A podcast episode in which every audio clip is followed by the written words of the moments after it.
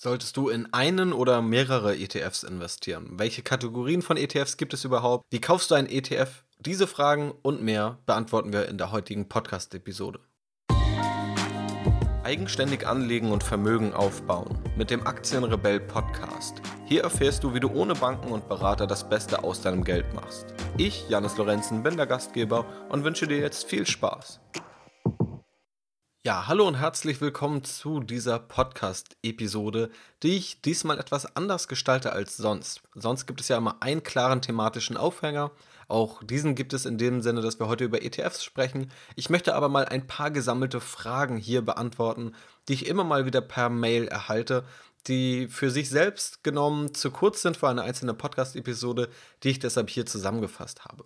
Und das auch als kleines Vorwort. Das sind Fragen, die vor allem für Einsteiger und Anfänger relevant sind, die entweder noch nicht in ETFs investiert haben oder erst seit kurzem dabei sind.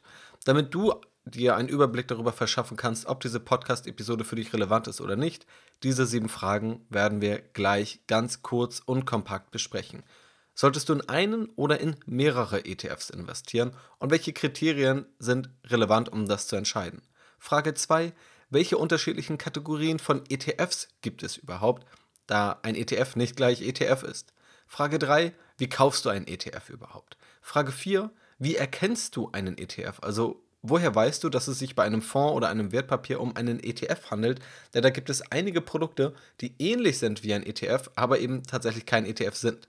Frage Nummer 5. Diese bezieht sich auf eine der letzten Podcast-Episoden, in der es darum ging, warum es keine kluge Idee ist, Gewinnerfonds zu kaufen. Und da war eine Anschlussfrage, wenn ich keine Gewinnerfonds kaufen darf, was dann? Diese Frage werde ich hier noch einmal in Ergänzung zu dieser Podcast-Episode vertiefen. Frage Nummer 6. Wie geht man mit der großen Auswahl bei ETFs um? Was sind also die Schritte, um überhaupt ein ETF zu finden? Wo sollte man mehr Zeit investieren und wo etwas weniger? Und die siebte und letzte Frage, welche Kostenquoten, auch als TER abgekürzt, sind bei einem ETF überhaupt okay? Und ich werde dir kurz sagen, warum womöglich die Kostenquote nicht das allerentscheidendste Kriterium bei der ETF-Wahl ist. Wenn du außerdem eine Schritt-für-Schritt-Anleitung bzw. erst einmal einen Überblick haben möchtest, wie du überhaupt dabei vorgehst, wenn du deine Geldanlage in ETFs planst, schau mal in die Podcast-Beschreibung, dort findest du einen Link dazu oder tippe einfach selbst ein aktienrebell.de slash ETF-Formel. Dort kommst du zu einem kostenlosen Download, dort bekommst du Tipps per E-Mail zum erfolgreichen Investieren in ETFs in kleine Häppchen verpackt und dazu eben Sieben Schritte, die du gehen solltest, um dein ETF-Depot aufzusetzen als gratis PDF-Download. Gehen wir nun aber mal direkt zur ersten Frage. Die lautet, solltest du in ein oder mehrere ETFs investieren? Eine Frage, die ich nun mehrere Male per Mail gestellt bekommen habe. Wo dann auch die Annahme war, wenn in ein ETF investiert wird, ist man ja automatisch breit diversifiziert. Und prinzipiell stimmt es von der Richtung. Ein ETF bündelt mehrere Aktien, in dem Sinne streut man sein Geld auf mehrere Aktien. Es gibt aber ETFs, die ganz unterschiedliche Dinge abbilden. Und das ist eben auch der Kern, um diese Frage zu beantworten. Ein ETF kann ein ETF sein, der den DAX nachbildet. Also 30 börsennotierte deutsche Aktien und nur 30 große börsennotierte deutsche Aktien. Das heißt, da sind nur deutsche Aktien drin und es sind keine mittelgroßen und es sind keine kleinen Aktien darin enthalten. Ein anderer ETF ist der MSCI World, der über 1600 Aktien aus den 23 Industrienationen der Welt enthält und damit schon deutlich breiter gestreut ist.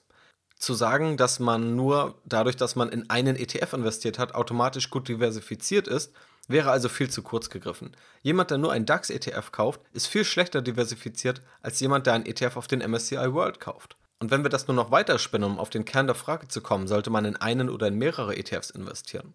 Du könntest natürlich mehrere ETFs kaufen. Wenn du allerdings einen DAX-ETF kaufst und dann von mir aus noch einen MDAX-ETF, ja, der also im Grunde der kleinere Bruder des DAX ist, auch deutsche, mittelgroße deutsche Aktien enthält, dann hast du eben den DAX, du hast den MDAX und dadurch zwei ETFs. Wenn nun ein anderer Anleger aber einen MSCI World kauft, dann hat der Anleger mit dem MSCI World zwar nur einen ETF, aber deutlich besser diversifiziert als der Anleger, der zwei ETFs hat, die aber beide nur im deutschen Aktienmarkt unterwegs sind. Das heißt also, die Frage der Diversifikation und ob eine Diversifikation ausreichend gegeben ist, solltest du nicht daran messen, ob du ein, zwei oder zehn ETFs hast, sondern die Frage ist, was steht hinter den ETFs? Welche Aktien oder welche Wertpapiere? Na, ETFs bilden ja nicht nur Aktien, sondern auch Anleihen ab, dazu kommen wir gleich nochmal. Welche Wertpapiere stecken also hinter dem ETF, die dadurch in deinem Depot landen? Und daran kannst du dann messen, ob die Diversifikation gut ist oder nicht, ob du mehr ETFs brauchst oder nicht. Denn grundsätzlich kannst du eine gute Diversifikation sowohl mit einem ETF erreichen, als auch mit mehreren ETFs. Wenn du sehr wenig Geld zur Verfügung hast, solltest du dich in der Regel fokussieren auf ein oder wenige ETFs, die eine gute Diversifikation bieten, weil ein zu großes Aufteilen einer kleinen Anlagesumme auf mehrere ETFs in der Regel zu zu hohen Gebühren kostet beim Kaufen und beim Verkaufen. Das kannst du dir eher erlauben, wenn du schon etwas mehr Geld hast. Wenn wir also über eine mittlere oder womöglich auch eine hohe fünfstellige Summe und aufwärts sprechen. Und natürlich gibt es noch andere Faktoren. Jemand, der mehrere unterschiedliche ETFs haben möchte, möchte vielleicht die Anteiligkeiten selber besser justieren. Jemand, der darauf aber gar keine Lust hat, kann darauf verzichten und auch zu einer Lösung mit weniger ETFs greifen. Nicht zuletzt ist auch die Lösung mit weniger ETFs etwas übersichtlicher und komfortabler. Das sind also so die unterschiedlichen Faktoren. Wichtig ist jedoch, hier gibt es keine pauschale Antwort, ob ein ETF das Richtige ist oder ob zehn ETFs das Richtige sind. Finde hier für dich das Richtige, finde für dich heraus, wo die Gebühren für dich noch in einem überschaubaren Maß sind, ob dir Übersichtlichkeit und Komfort wichtiger sind oder ob dir eine individuelle Gestaltung deiner Geldanlage wichtiger ist. Das Ganze kannst du natürlich nur herausfinden, wenn du das notwendige strategische Know-how dahinter hast, um deine Geldanlage aufzusetzen. Aber schau in die Podcast-Beschreibung, da sind sehr viele Links. Schau dir oder hör dir andere Podcast-Episoden an. Darüber sprechen wir dann intensiv. Frage Nummer zwei: Welche Kategorien oder Gruppen von ETFs gibt es überhaupt? Hier können wir unterschiedliche ETFs oder Indexfonds unterscheiden. Grundsätzlich gibt es unterschiedliche Anlageklassen, die abgebildet werden. Na, ein ETF kann Aktien abbilden. Ein ETF kann aber auch Anleihen, also Rentenpapiere, abbilden. Ein ETF kann auch ganz speziell Immobilienaktien abbilden. Es gibt auch sogenannte ETCs, was sozusagen das Pendant von ETFs ist, für Rohstoffe. Ja, wenn du also Rohstoffe abbilden möchtest, dann kannst du das durch ETCs machen, die grundsätzlich ähnlich funktionieren wie ETFs, aber noch ein paar Feinheiten haben. Darauf werden wir jetzt aber aus Zeitgründen hier nicht genauer eingehen. Dann gibt es natürlich noch unterschiedliche Konstruktionsweisen von ETFs. Der eine ETF kann physisch replizierend aufgelegt sein, das heißt, dort wird tatsächlich in die Wertpapiere investiert, die abgebildet werden sollen. Es gibt aber auch synthetische Lösungen, bei denen ein Swap durchgeführt wird, wo also ein gewisser Swap-Partner die Rendite dieses Wertpapierkorbes garantiert und auszahlt. Das ist ein etwas komplizierteres Konstrukt. Wenn man es einmal verstanden hat, ist es gar nicht mehr so hochkompliziert, aber es wäre zu lange, um das jetzt hier ausführlich zu erklären. Das nur für dich als Hintergrund. Es gibt verschiedene Replikationsmethoden und Konstruktionsweisen von ETFs und auch noch ein paar Zwischenformen, die zwischen den beiden Formen liegen, die ich dir gerade genannt habe, also zwischen der physisch replizierenden Methode und der synthetisch replizierenden Methode. So können wir ETFs also grob clustern, sowohl nach Anlageklassen als auch nach Region, als auch nach der Konstruktionsweise. Dann gibt es aber auch noch weitere Formen von ETFs. Es gibt beispielsweise Leveraged ETFs, das bedeutet ETFs arbeiten mit einem Hebel. Kursbewegungen werden also beispielsweise verdoppelt oder verdreifacht. Auch das ist nochmal ein komplizierteres Konstrukt, weil es nicht einfach so ist, dass du ein ETF kaufst, nach zehn Jahren verkaufst und du hast dann eben eine verdoppelte oder verdreifachte Rendite, sondern es gibt etwas, was sich die Pfadabhängigkeit nennt.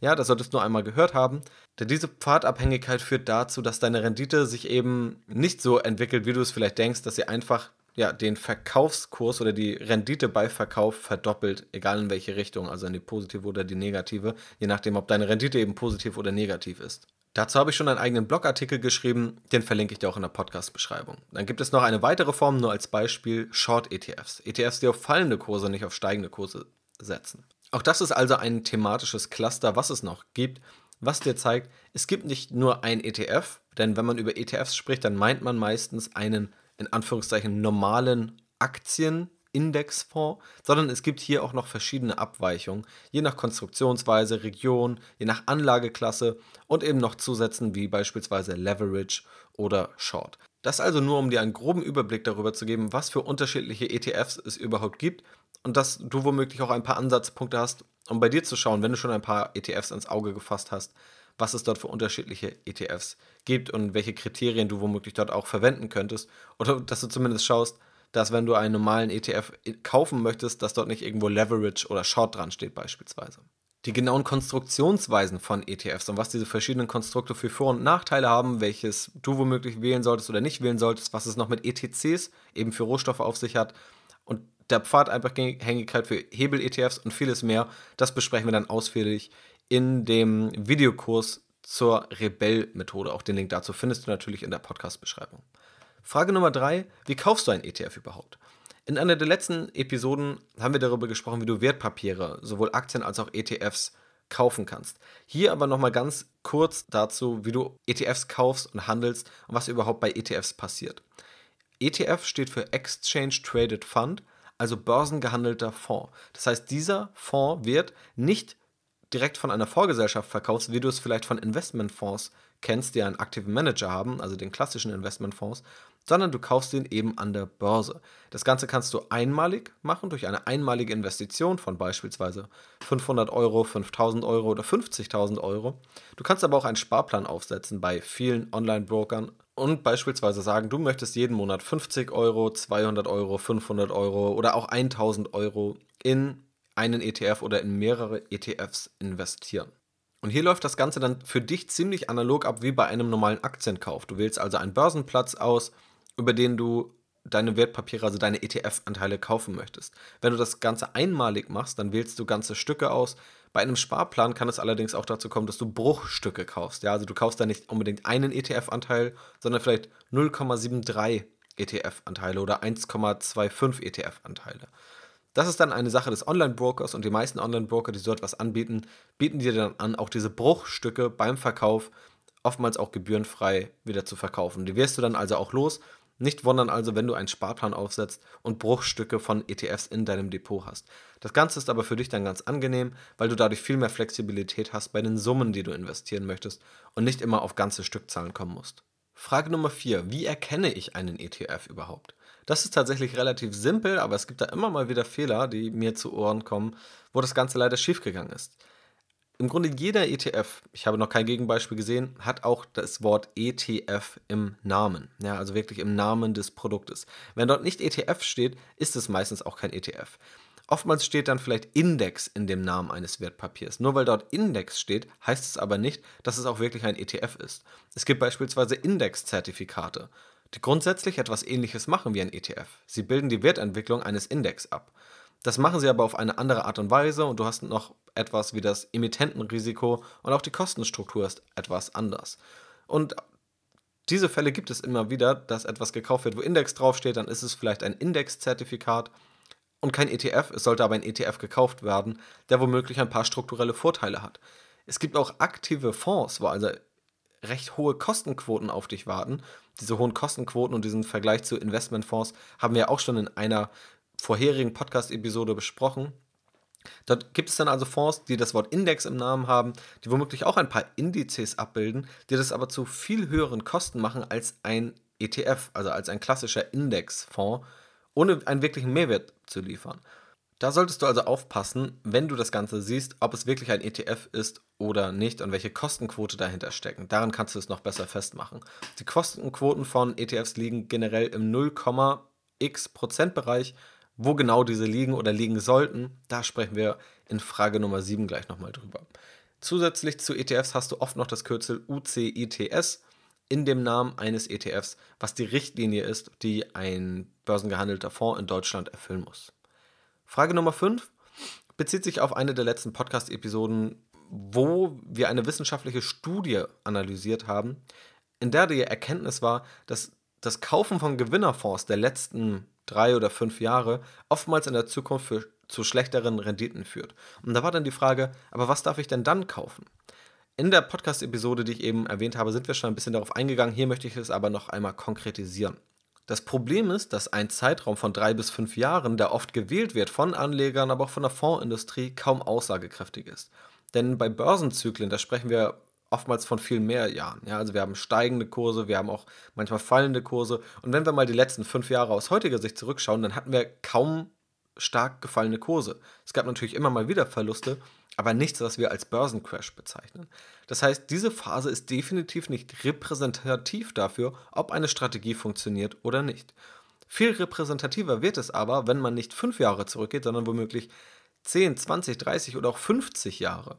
Und das dann nicht nur in einem Aktienmarkt wie dem deutschen Aktienmarkt anschaut, sondern in möglichst vielen internationalen Aktienmärkten. Und wenn man sich dann die Frage stellt, ist das Ganze womöglich nur ein Zufall?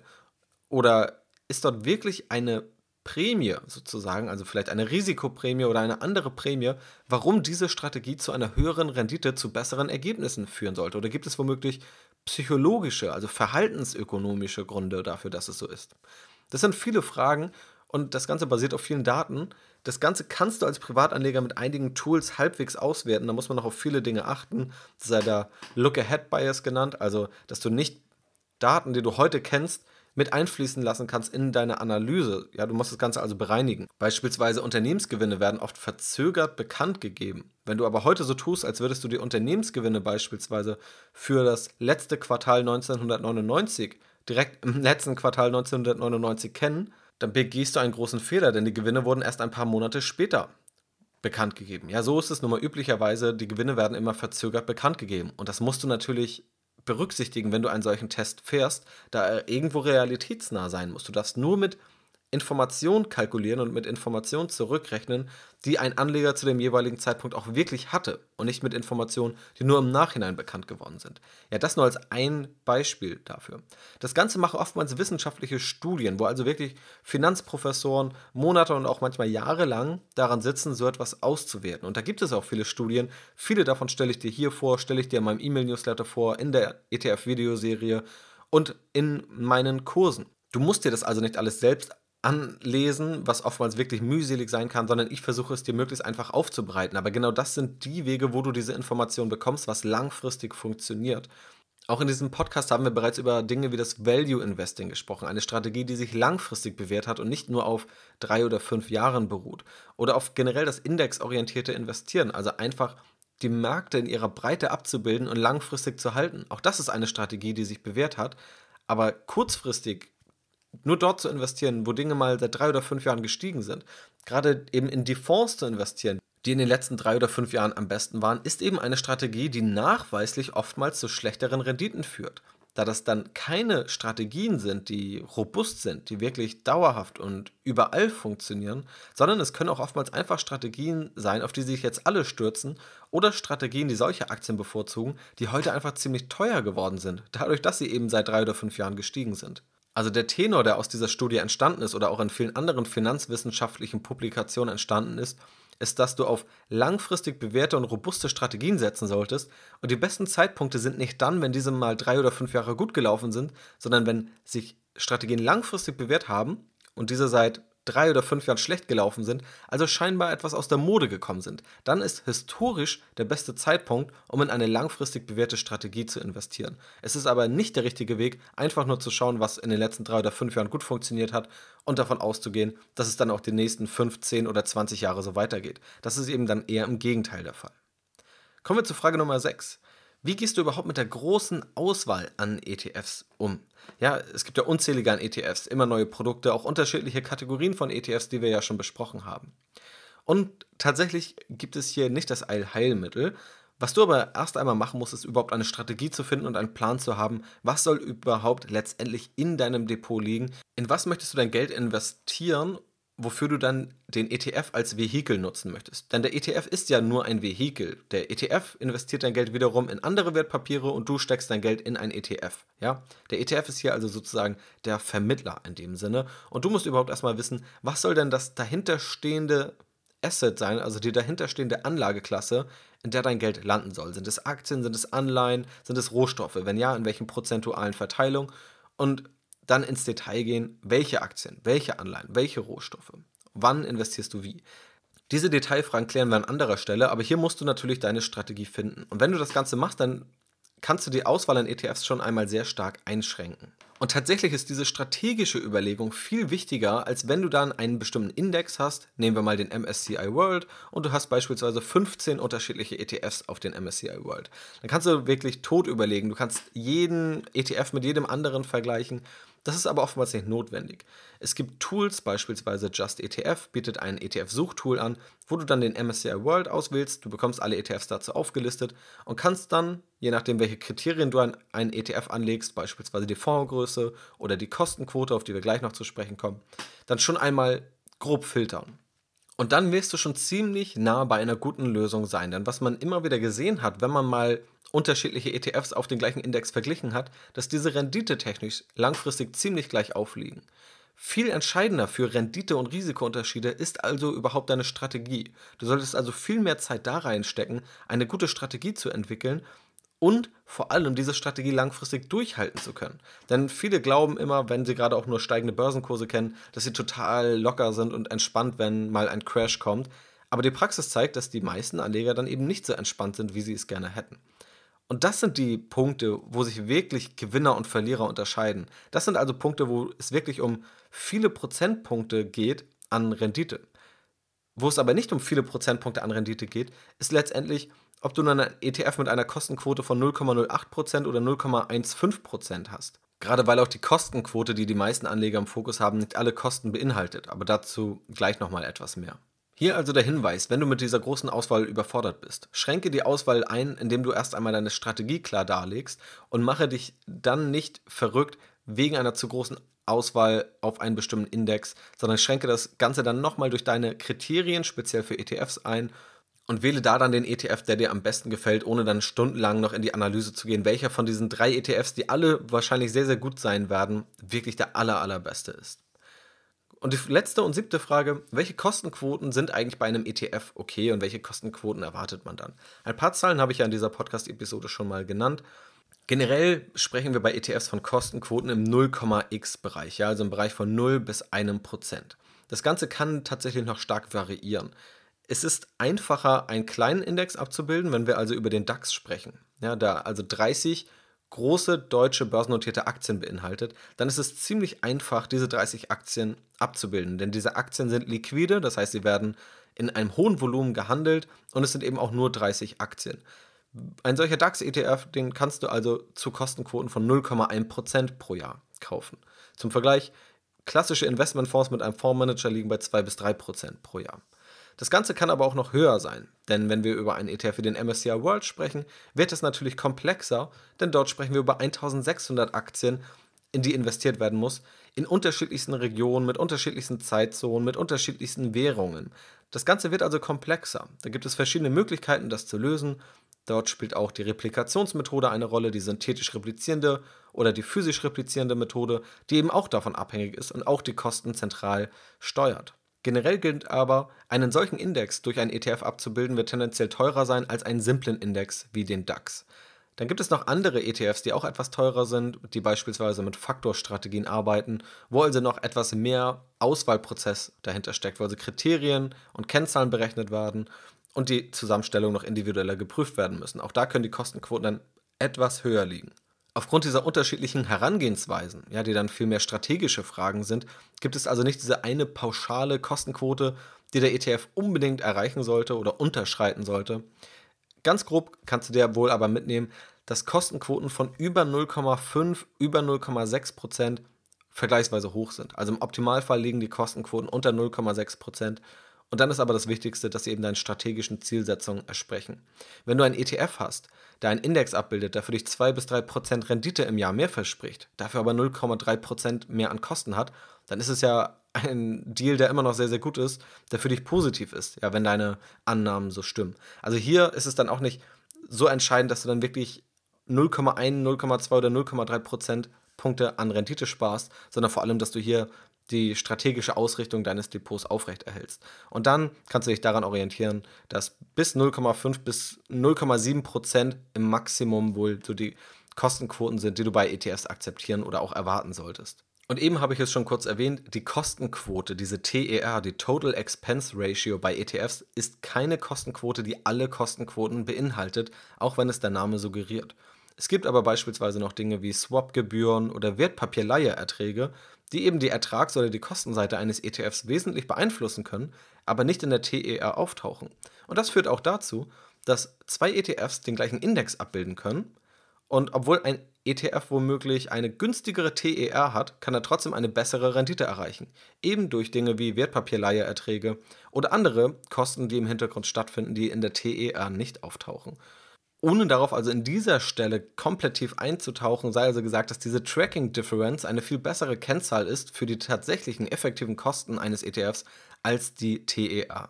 Nichtsdestotrotz gibt die TER eine gewisse Richtung an und die Kennzahlen sozusagen als Faustformel hast du dafür, dass diese 0,5 bis 0,7 Prozent in der Regel nicht überschreiten sollten. Gerade zu diesem Thema, wie du dein ETF-Depot weiter aufbaust, habe ich einen eigenen Ratgeber für dich. Schaue einfach auf aktienrebell.de slash ETF-Formel. Den kannst du dir kostenlos herunterladen und bekommst noch weitere Tipps per Mail, Zugangsmöglichkeiten zur Videoserie, zum Kurs und alle möglichen. Und du kannst dich natürlich auch jederzeit eigenständig austragen, selbstverständlich, wenn du dort keine Mails erhalten möchtest. Das aber nur so als Hinweis, denn genau dort besprechen wir auch Dinge wie eben den Unterschied zwischen der TER, der Total Expense Ratio, und der Tracking Difference und warum die Tracking Difference besser ist. Und auch da gehen wir auf solche Fragen ein, die wir hier besprochen haben und eben auf die großen strategischen Fragestellungen, wie du den richtigen ETF findest, worauf du dabei achten musst, wie du die unterschiedlichen Anlageklassen in deinem Depot gewichten solltest und vieles mehr. Das war es aber soweit zu dieser Podcast-Episode zu sieben Einsteigerfragen zu ETFs. Wir haben also besprochen, ob du in einen oder in mehrere ETFs investieren solltest. Wir haben besprochen, welche unterschiedlichen Kategorien es von ETFs gibt, wie du ein ETF überhaupt in der Praxis kaufst, wie du ein ETF erkennst, in der Regel dann eben anhand seines Namens, warum du keine Gewinnerfonds der letzten drei bis fünf Jahre kaufen solltest und was der bessere Weg ist wie du mit einer großen Auswahl bei ETFs umgehst und welche Kostenquoten bei einem ETF zu erwarten sind und welche okay sind und ab wann ein ETF womöglich zu teuer ist und was die bessere Alternative zu dieser klassischen TER als Kostenquote bei ETFs ist. Ich hoffe, dir hat diese Podcast-Episode gefallen. Ich bedanke mich natürlich auch für alle Fragen, die mir eingeschickt wurden, auf die ich hier eingegangen bin. Ich hoffe, dass ich sie hier zufriedenstellend in dieser Kompaktheit beantworten konnte. Wenn du Fragen hast, die du gerne beantwortet haben möchtest, schick mir diese gerne per Mail zu. Schau in die Podcast-Beschreibung, dort findest du die E-Mail-Adresse und dann schick mir dort einfach deine Mail und dann freue ich mich, wenn ich dir dort weiterhelfen kann.